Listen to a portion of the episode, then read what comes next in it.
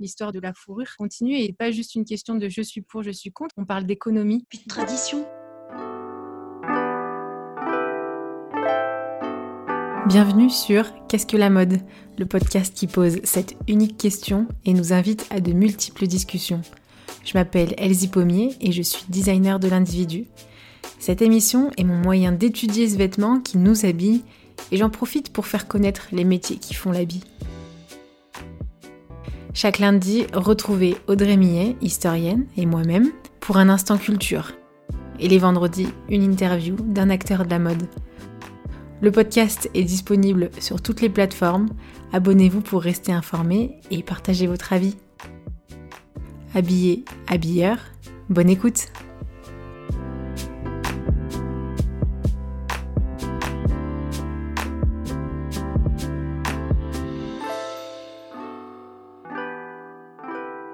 Bonjour chères auditrices, chers auditeurs.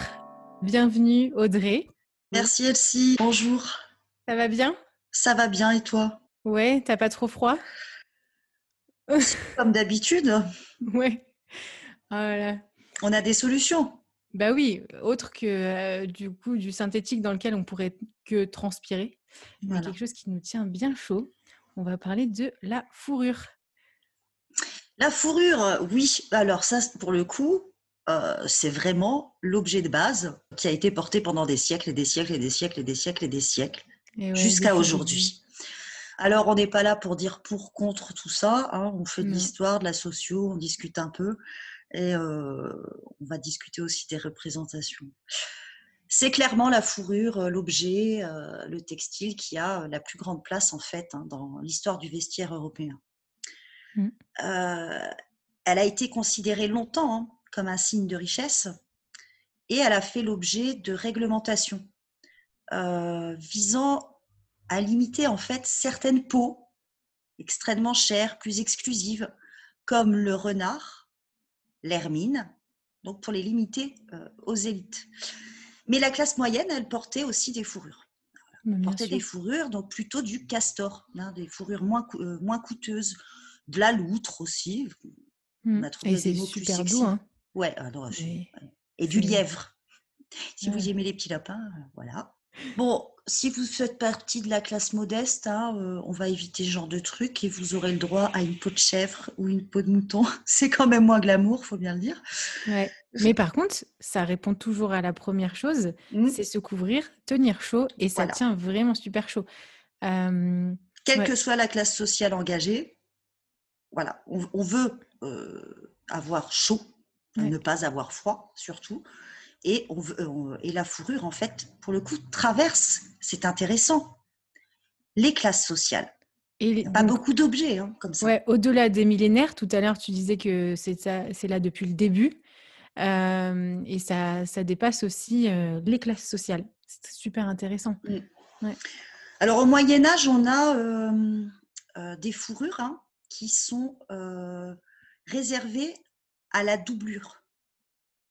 Mmh. Voilà. Donc assez communes. Donc ils sont à l'intérieur pour bien réchauffer. Et si un jour vous avez l'occasion que vous allez dans une friperie ou je ne sais quoi, euh, essayez une fourrure à l'envers. Euh, c'est extrêmement chaud. C'est impressionnant.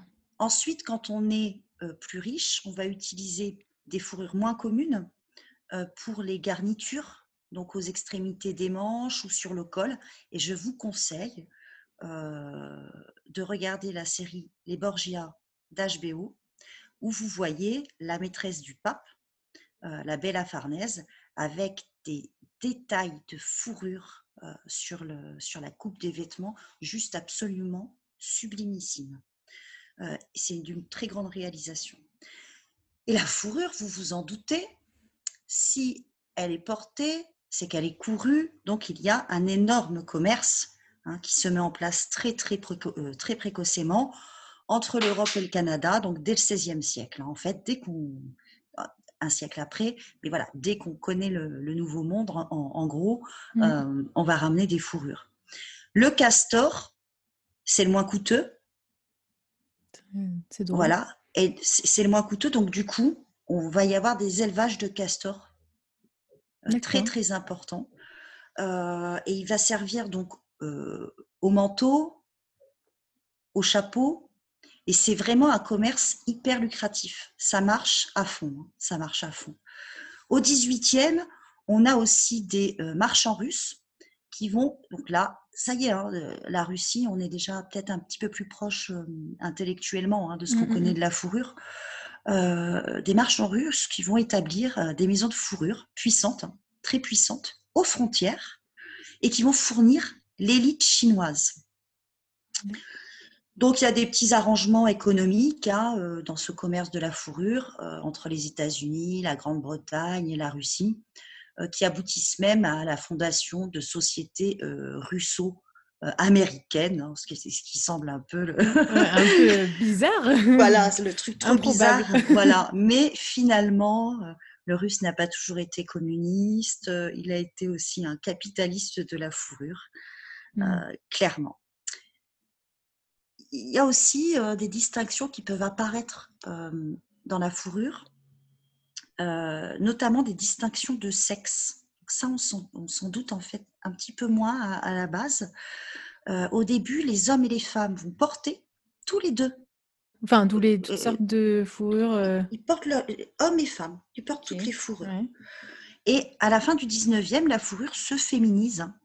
Elle n'est plus portée à l'intérieur, donc à l'intérieur, dans la doublure, mais à l'extérieur, signe de richesse, d'ostentation euh, et euh, de monstration, donc pour mmh, être visible. Donc l'image de la, de la fourrure, euh, à ce moment-là, elle devient de plus en plus négative, puisqu'elle ne, elle ne, elle n'est pas utilisée seulement pour réchauffer, mais, mais voilà, pour se montrer. Alors là, on a des, là, on a des morceaux juteux, juteux en littérature, euh, extraordinaires. Symbole de luxe, donc mmh. de luxure, hein, bien entendu. La fourrure montre la passivité féminine et la manipulation féminine de son pouvoir sexuel. La fourrure est immédiatement euh, rapportée en fait au sexe le sexe transpire.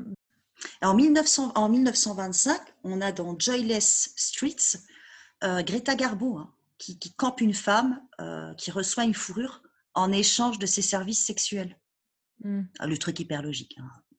Hein. Le roman érotique aussi, bon ça, euh, franchement, c'est c'est à lire. Hein. c'est vraiment quelque chose de Léopold von Sacker-Masoch la Vénus à la fourrure est paru en 1870 et il associe le manteau au fétichisme sexuel. Donc 1870, de toute façon, on est en plein fétichisme, hein, on est à mm. fond. Euh, euh, et un siècle, plus tard, hein, euh, la fourrure, elle change. Donc 1870, elle change totalement d'apparence, si j'ose dire, de représentation, puisqu'elle devient le symbole de l'activisme en faveur des animaux. C'est un, un peu paradoxal quand même, ça. Bah, euh, non, le symbole de, de, l'activisme, tu vois, dans les années 1970. Ah oui, euh, d'accord, voilà, pas compris ça. Donc, pour défendre, en faveur des animaux, pour défendre les animaux. Et là, en fait, on a une des législations ultra complexes qui sont déjà à se mettre en place sur les espèces en danger, euh, tout d'abord, puis des, des, protestations qui ont fait la vie de la mode, hein, mmh. finalement, parfois très spectaculaire, hein, de la PETA aux États-Unis et de Lynx, L-Y-N-X, en Angleterre. Et c'est tellement spectaculaire, puis il montre vraiment les images de ce qu'on fait aux animaux, c'est ultra trash, hein, clairement, mmh, mmh. qu'en fait, les fourrures vont véritablement, grâce à ce militantisme, voir leur vente diminuer au XXIe siècle, c'est toujours un objet de luxe, hein. clairement. Euh, mais aujourd'hui, les matériaux sont quand même finement analysés, euh, finement euh, réglementés, sujets à des restrictions. Suivis. Voilà, suivis. Extrêmement suivis. Et afin de protéger les animaux, hein.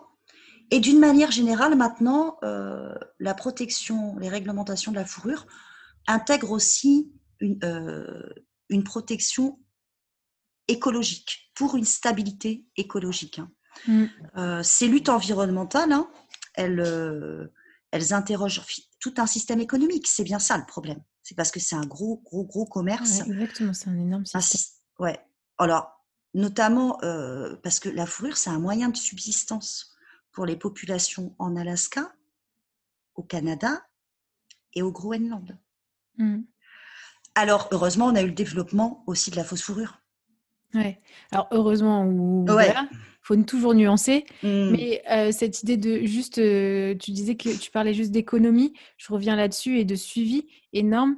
Euh, j'ai été dans, dans, dans, une grosse maison de luxe quand j'étais étudiante et, et, en fait, j'ai vu chaque jour qu'il y avait une personne qui venait et qui vérifiait les peaux, la provenance des fourrures. C'était hyper suivi, mmh. mais il y avait ce suivi parce que justement, c'était une grosse marque. Et eux, par contre, eux, il, y a le regard sur eux. Hein. Par contre, tous les petits trucs, on ne sait pas d'où ça sort, on ne sait pas d'où mmh. ça vient. Et il y a juste, par exemple, le, le, tour de la, de la capuche qui est d'une vraie fourrure. Mais, mmh. mais, mais qui, en fait, cette marque n'est pas spécialisée là-dedans. Mmh. là, ça, c'est... Il y a Gauthier qui avait arrêté de faire de la fourrure en disant c'est pas que je suis contre la fourrure, mais c'est que on sait ce qui se passe sur des et on n'arrive pas. Il y a quand même des zones d'ombre sur la traçabilité. Ça, c'est vraiment problématique. Cette politisation mondiale, elle a du coup euh, entraîné euh, un développement en fait de nouveaux types euh, de teintures et mmh. de confection de la part des fourreurs pour modifier l'image traditionnelle de la fourrure et celle de son porteur. Parce que fourrure prostituée c'est pas facile quand même à vendre hein. et que en fait la fourrure on peut la trouver dans d'autres objets pas seulement dans le manteau court mais dans les gants rien que les gants fourrés euh, euh, les chapeaux. Il y, a, énormément d'autres produits. Et même si le manteau est euh, ben en fait il, est renouvelé. L'esthétique doit a besoin et a eu besoin d'être renouvelé mmh. Ensuite, euh, la fourrure synthétique, euh, elle a fait l'objet d'améliorations. Euh, parce qu'il faut bien le dire, une fourrure synthétique dans les années 80, ça se voyait à 3 km, hein. ah tellement c'était horrible. C'est brillant. voilà, c'était juste atroce visuellement. Et ils ont fait quand même pas mal de progrès techniques. Hein vraiment. Mmh. Et puis, bon, il y a quand même un truc qui est vachement plus marrant dans la fourrure synthétique, c'est les couleurs. Ouais. C'est vachement funky, ouais, c'est super. La longueur de, de, la longueur du poil aussi, du coup, qui est plus facilement gérée et, euh, et donc on peut s'amuser aussi euh, différemment. Mmh. Et l'entretien. Euh, ah, absolument. l'entretien, ouais. C'est finalement le, pour les anti-fourrures. Hein, c'est devenu pratiquement un article vert, la fourrure synthétique, alors qu'on pourrait parler des heures, peut-être qu'un jour on fera un, podcast là-dessus, hein, sur le synthétique d'ailleurs. Mais de ce point de vue des anti-fourrures, mmh. c'est un article qui pour eux est plus vert que la fourrure qui tue tous les petits castors. Alors que bah, du coup, j'amène juste une nuance, c'est dans le sens, sans partir dans le débat, mais justement, on crée du plastique quand même avec la fourrure synthétique, mmh. et avec, alors qu'avec une vraie fourrure, c'est sûr qu'il faut voir justement l'origine et la maison, et en même temps, elle, est, elle, est, elle va durer longtemps parce qu'en fait, elle nous exige, en fait, la vraie fourrure nous exige un véritable entretien. Et, ah et, donc, bah, en fait, on en prend soin. Et donc, on ne la portera pas tous les jours, tout le temps. On pourra la transmettre à, à, mmh, d'autres personnes ou la revendre. Mmh. alors qu'une fourrure synthétique, déjà, elle va sentir très mauvais. Elle peut vite brûler. Ne la mettez surtout pas à côté d'un radiateur. Non, non, mais on, a, on a compris le combat d'Elsie. Voilà. Hein. Vous avez tout capté. Hein. Parce que, alors moi, du coup, je vais faire un peu le diable aussi.